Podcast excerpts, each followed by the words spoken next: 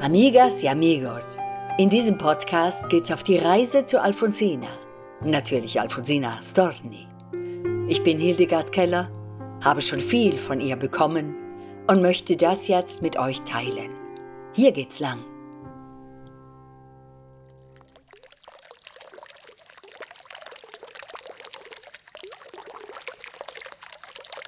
So, habt ihr einen schönen großen Schluck vom Dorfbrunnen genommen? Ich freue mich, dass ihr da seid und hoffe, dass euch diese Folge über Alfonsina Storni erfrischen wird. Zuerst gehen wir ganz an den Anfang ihres Lebens, nach Sala Capriasca. Wir schauen den Vögeln oben im Dach von Alfonsinas Geburtshaus zu, hören die Ziegen, die überall bimmeln, riechen wie die Frauen auf einfachsten Holzherden das Essen für ihre Familie kochen. Ja, wir riechen auch den Duft von Heu, denn Ende Mai, als Alfonsina auf die Welt kam, wurden die Wiesen gemäht.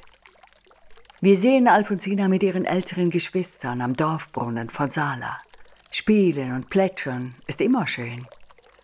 Vier Schweizer Jahre hat Alfonsina im Tessin verbracht, zwischen 1892 und 1896. Sie erinnerte diesen Anfang immer als idyllisch. Jetzt, wo ich diese Folge mache, fällt mir ein, diese Folge bringt auch mich an den Ursprung zurück, zu meinen ersten Hörstories über Alfonsina. Lange vor meinen ersten Performances und Büchern mit Alfonsina habe ich sie gemacht und natürlich auch lange vor dem Podcast hoch, in dem wir sind. Mein erstes Radiofeature entstand vor genau zwölf Jahren. Im Herbst 2010 wurde es im Schweizer Radio gesendet. Das Drehbuch erinnert passagenweise an ein Interview. Manchmal gibt Alfonsina Antwort, manchmal aber auch das Wasser. Also das Wasser vom Dorfbrunnen und auch das vom Waschhaus. Hier ein kleines Stück aus dem Radiofeature als Kostprobe. 1896 seid ihr in Genua aufs große Schiff gegangen. Da reichten deine Fingerchen noch nicht bis zum scharfen Strahl des Dorfbrunnens. Ein wenig außerhalb des Dorfes steht das Waschhaus. Nahm euch die Mutter mit, wenn sie dort waschen ging? Habt ihr am großen Brunnen gespielt? Fremde durften dort nicht waschen. Das Verbotsschild hängt noch heute dort. Ich stelle mir vor, wie du dem Plätschern des Wassers und der Wörter zuhörst. Um den Brunnen haben sich die Frauen des Dorfes versammelt. Unter ihnen kann deine Mutter nicht die einzige gewesen sein, deren Mann in der Fremde war, denn die meisten Männer und die älteren Söhne suchten Arbeit in Norditalien, Frankreich und auch in Übersee. Nach Alfonsinas Selbstmord machten sich Literaturwissenschaftler an die Arbeit, durchforsteten ihre Lyrikbände nach Wasser, Wasser, Wasser, und natürlich wurden sie fündig. Jeder sah nun in diesem und in jenem Vers eine Andeutung von Todessehnsucht, ein Indiz für ihre angebliche Depressivität, ihre Selbstmordneigung. Ah, das sei eben gerade der Beweis, dass Alfonsina Storne und das Wasser nicht voneinander zu trennen seien, genauso wenig wie Leben und Werk. So meinten sie. Schließlich habe sich Alfonsina im Wasser das Leben genommen. Doch, doch, höre ich die großen Interpreten des Todes sagen, am 25. Oktober, am letzten Dienstag jenes Oktobers 1938, sei sie mit ihren nackten Füßchen am Strand La Perla ins Wasser gegangen, bis sie ganz abtauchte und ins Reich der Meereswesen einging, ins Depot ihrer Lyrik, wie sie meinen, um neue Ideen zu holen. Ja, das Ganze ist filmreif, der Stoff, aus dem der Alfonsiner-Mythos gemacht ist. Wasser, Wellen, Seejungfrauen und Drama. Die Standardszenerie für Alfonsiner-Filme. Historisch sieht es anders aus. Auch im katholischen Argentinien galt Selbstmord als Sünde. Handelte es sich um eine öffentliche Person, war der Tod noch skandalumwitterter und, im Falle von Alfonsina Storni, peinlicher, auch eine Art politisches Versagen – denn ihr Tod war der dritte Selbstmord im Literaturbetrieb Argentiniens binnen eines Jahres. Die Schande, die damals über dieser Todesart lag, führte auch dazu, dass nach Alfonsinas Tod böse Zungen über ihre Biografie, insbesondere die Herkunft ihrer Familie, herzogen. Trüb und dunkel sei sie. Das Gemunkel ging so lange, bis die Mutter der Verstorbenen, keineswegs rebellisch wie die Tochter, so erbost war, dass sie sich das Geschwätz nicht mehr bieten ließ und einen offenen Brief an die Redaktion einer Familienzeitschrift schrieb. Das ist das einzige Mal, wo man etwas aus dem Mund der Mutter hören kann. Im Archiv habe ich den Brief von 1939 aufgestöbert und für den Band Gardo übersetzt. Ja, die Mutter hat recht. Wir sollten aufräumen mit dem, was Alfonsina Storni übergestülpt worden ist.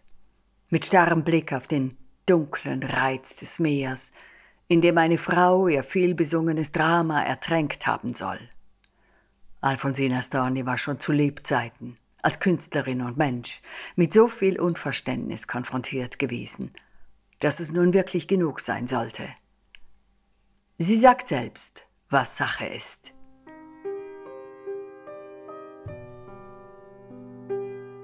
Alfonsina Storni schrieb wenige Tage vor ihrem Tod ein Gedicht und schickte es an die Tageszeitung La Nation. Darin nahm sie Abschied von der Welt, von ihrem Publikum, natürlich auch von ihrem Sohn, der in den letzten Zeilen nur noch wie ein Schatten erscheint. Ich kenne keine berührendere Geste des Abschieds als dieses Gedicht und keinen bewussteren Abschied einer Künstlerseele. Denn es ist ein Schlaflied. Voy a dormir. Dientes de flores, cofia de rocío, manos de hierbas, tú, nodriza fina, te me prestas a sábanas terrosas y el edredón de muscos encardados. Voy a dormir, nodriza mía, acuéstame. Ponme una lámpara a la cabecera, una constelación, la que te guste. Todas son buenas. Bájala un poquito déjame sola. Oyes romper los brotes. Te acuna un pie celeste desde arriba y un pájaro te traza unos compases para que olvides. Gracias. Ah, un encargo. Si él llama nuevamente por teléfono, le dices que no insista, que he salido.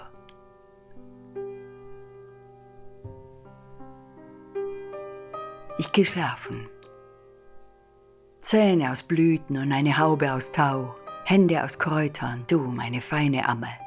Mach mein Bett bereit, mit Leintüchern aus Erde und einer dicken Decke aus gezupftem Moos. Bald geh ich schlafen, meine Amme, bring mich ins Bett. Stell mir ein Lämpchen hin.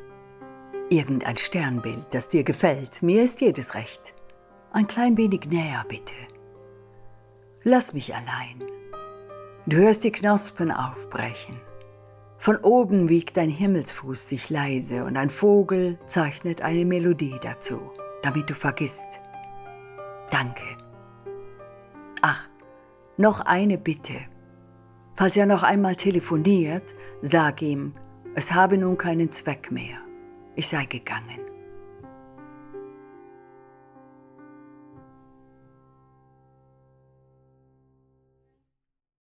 Wasser inspiriert und beruhigt. Am Wasser schöpft Alfonsina Storni Erkenntnis, auch darüber, wie veränderlich wir die Welt wahrnehmen.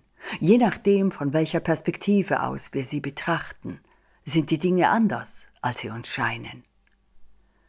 Ein Beispiel, das Alfonsina Storni poetisch in vielen Variationen durchgespielt hat, ist der Rio de la Plata. Der Fluss bildet die Grenze zwischen Argentinien und Uruguay verbindet Buenos Aires mit Colonia, der Fähranlegestelle an Uruguays Küste. Mit dieser Fähre ist Alfonsina Storni oft gefahren. Die Fahrt bedeutete Ferien. Auch im letzten Sommer 1938 schrieb sie ein Gedicht über diesen Fluss. Sie nahm es als Beispiel, als sie in ihrem Vortrag in Montevideo erklären sollte, wie sie dichtet. Sie erklärte, wie es zustande gekommen war und was daran anders war als sonst.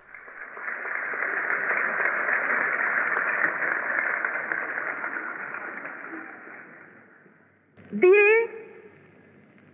para finalizar, que a excepción de este último verso, los otros son un tanto diferentes a mi manera habitual.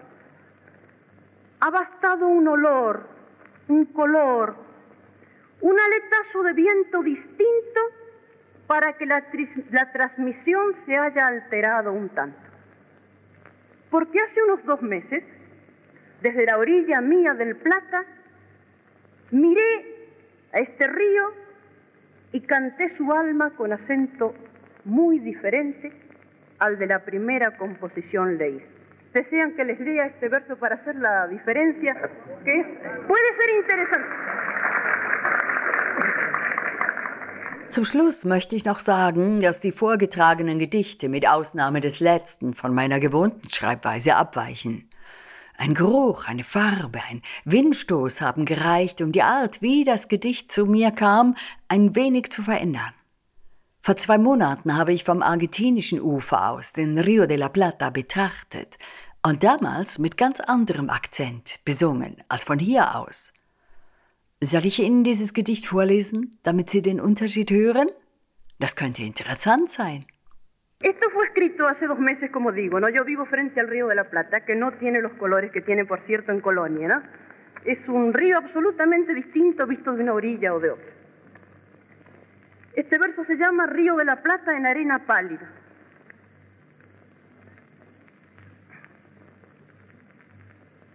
¿De qué desierto antiguo eres memoria?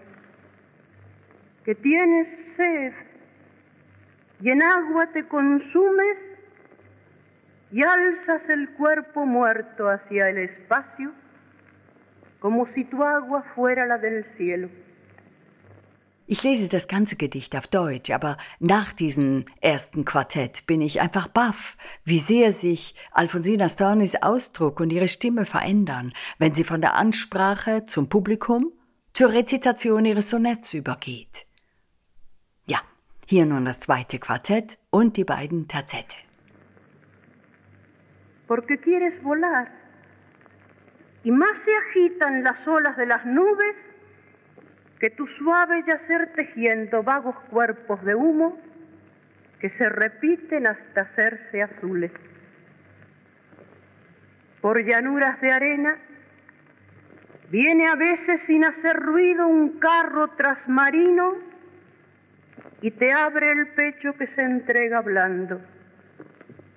Jamás lo escupes de tu dócil boca. Llamas al cielo y su lunada lluvia cubre de paz la huella ya cerrada.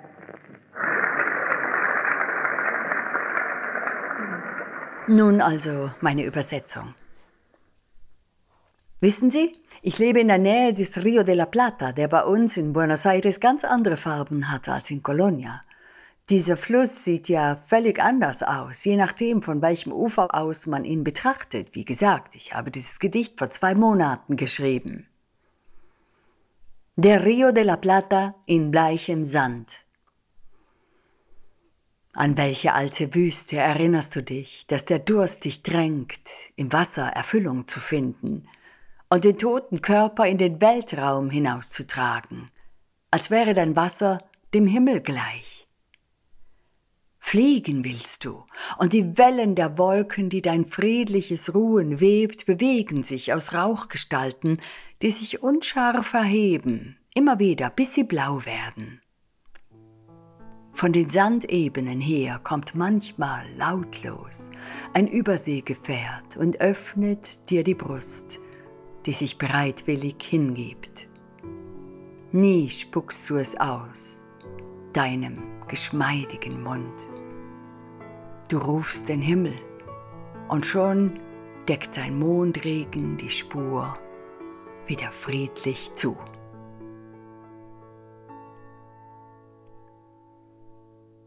...1938 in Montevideo.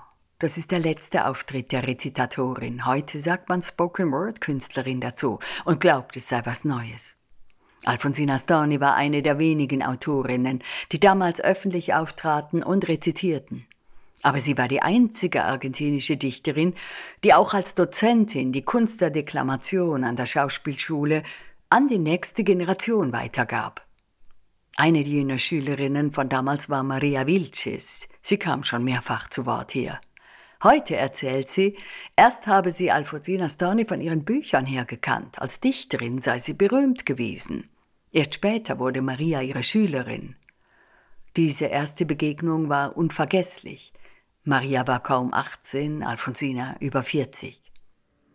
La primera vez que la vi Alfonsina, además de emocionarme mucho, porque yo ya la conocía como escritora,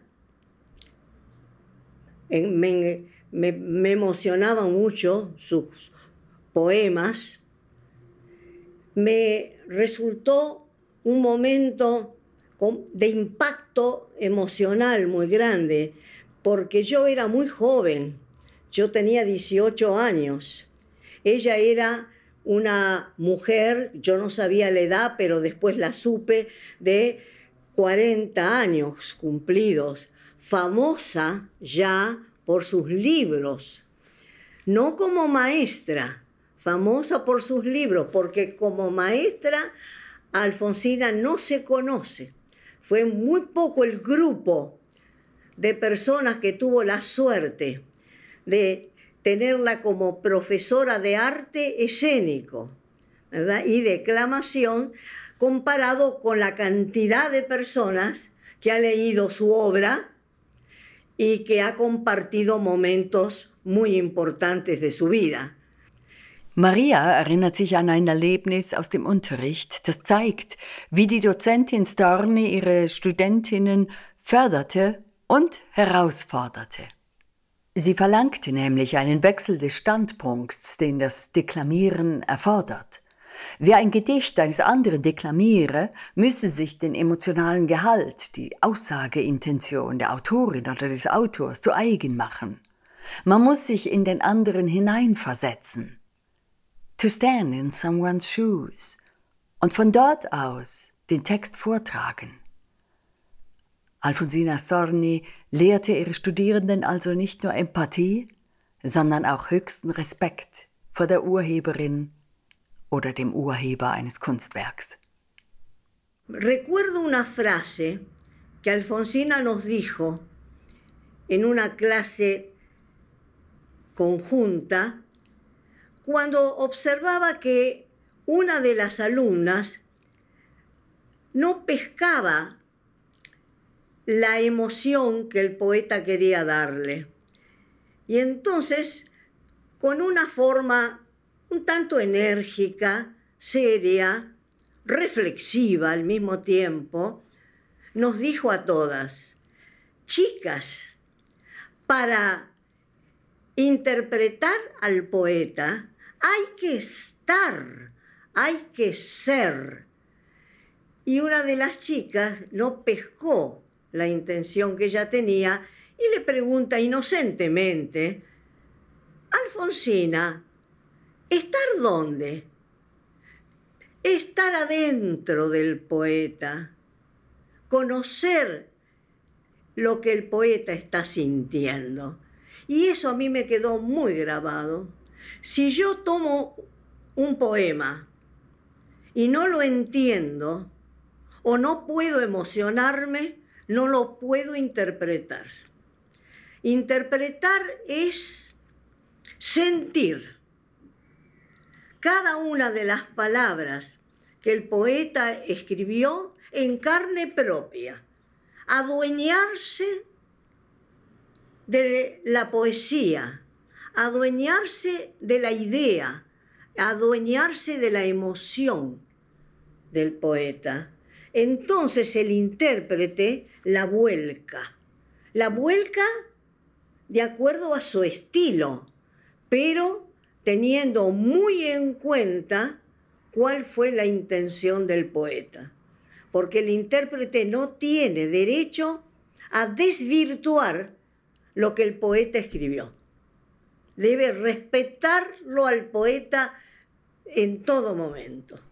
Maria erzählte, wie sie als junge Studentin Feuer gefangen, und sich abgesehen von Stornis Gedichten auch durch viele andere Dichterinnen und Dichter hindurchgearbeitet hatte und so auch gelernt hat, Unterschiede im Umgang mit verschiedenen Dichterpersönlichkeiten zu machen. Hier vergleicht sie Alfonsina Storni mit Jorge Luis Borges, die sie beide auch persönlich gekannt hat. Während Alfonsina in ihrem Dichten direkt und unmittelbar gewesen sei, habe sich Borges viel weniger fassbar gegeben. Er sei unnahbarer gewesen. In seinen Gedichten habe man ihn regelrecht suchen müssen. Como fui avanzando, no solamente fue la, la poesía de Alfonsina la que estuvo en mi repertorio, también empecé a estudiarlo a Borges muy difícil estudiarlo a Borges porque es un personaje mucho menos claro que Alfonsina. Alfonsina es transparente. Borges hay que buscarlo, hay que ir a donde quiere llegar. Wer noch mehr Wasser möchte, weiß jetzt also, Alfonsinas Dornis Werk ist die verlässliche Quelle. Wasser ist in allen vier Bänden, die es in der Edition Maulhelden gibt. Und Wassergedichte gibt es dann auch in dem neuen Band, der im Herbst erscheint, als fünfter Band der Werkausgabe. Zu jedem Band, den ihr bestellt, bekommt ihr einen Pinselstrich mit Wasserfarben und dazu könnt ihr Alfonsinas Reportage über die Aquarellmalerinnen lesen. Nächstes Mal geht es um das Wichtigste überhaupt, in Alfonsinas Augen. Die Lebenserfahrung, die Seele. Bevor ihr geht, nehmt nochmals einen großen Schluck von Alfonsinas Kindheitsbrunnen. Ah, ja, so ist's gut. Ihr Lieben, bleibt schön cool, springt in den See oder den Fluss, erfrischt euch im Weiher, im Dorfbrunnen, whatever. Und wenn's euch zu heiß ist, denkt dran, wie kalt es jetzt in Buenos Aires ist. Juni, Juli ist tiefster Winter dort. Ziemlich grau. Amigos, macht's gut bis zum 26. Juli.